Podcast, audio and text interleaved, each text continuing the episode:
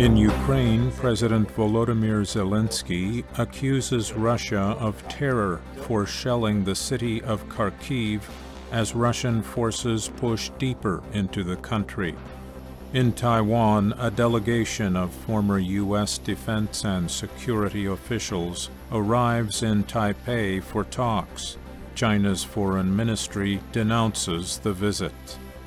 In the Philippines, heavy traffic returns as officials open Manila and 38 other cities, ending almost all COVID 19 restrictions as cases fall.